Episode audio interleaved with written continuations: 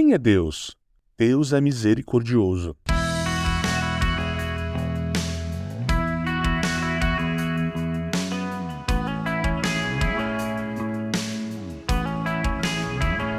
Assim, aproximemo-nos do trono da graça com toda confiança, a fim de recebermos misericórdia e encontrarmos a graça que nos ajude no momento da necessidade. Hebreus, capítulo 4, verso 16. Como nós falamos ontem, Deus está sempre nos buscando, mesmo quando nós nem ao menos merecemos. E essa é uma característica, uma marca da sua misericórdia. Todos nós pecamos e ficamos aquém do padrão de Deus, o que cria uma barreira entre nós e o nosso Deus perfeito, nosso Deus santo. Mas pela misericórdia de Deus, ele enviou Jesus para receber o castigo que nós mereceríamos, a morte, e para criar um caminho para que vivêssemos a vida eterna com ele. Então, a misericórdia de Deus significa que não recebemos o que merecemos, mas isso não para por aí. A misericórdia de Deus não está apenas nos fornecendo uma saída. Ela também se trata de Deus abrindo o caminho. Ele não apenas removeu o nosso pecado, mas ele enviou o seu Filho. Ele abriu um caminho nos encontrando onde estávamos e como estávamos. Jesus veio como o Emanuel, Deus conosco. Ele experimentou todas as emoções humanas, e a sua vida terrena é evidência de todo o desejo de Deus de se aproximar de nós e nessa proximidade encontramos a misericórdia de Deus. Ao longo dos evangelhos, nós vemos vários exemplos de pessoas pedindo a Jesus que tenha misericórdia delas.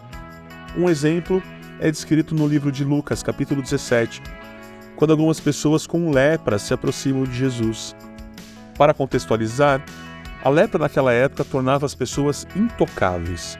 De acordo com a lei levítica, eles eram considerados cerimonialmente impuros, o que significa que qualquer um que tocasse também se tornaria impuro.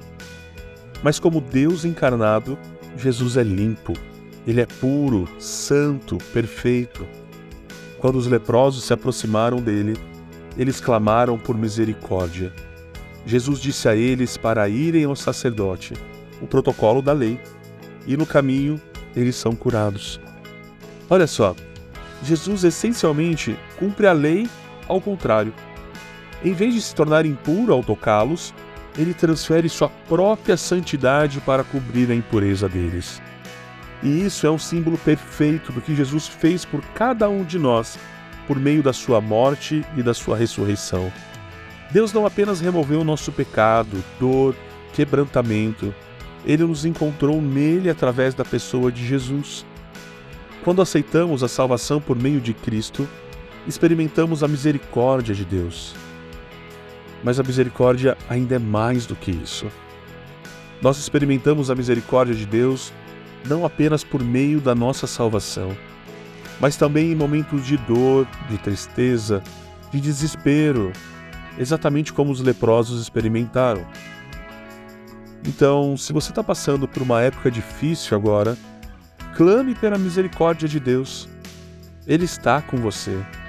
Ele está perto de você.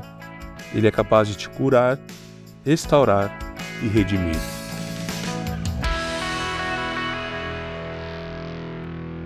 Você ouviu o podcast da Igreja Evangélica Livre em Valinhos. Todos os dias, uma mensagem para abençoar a sua vida.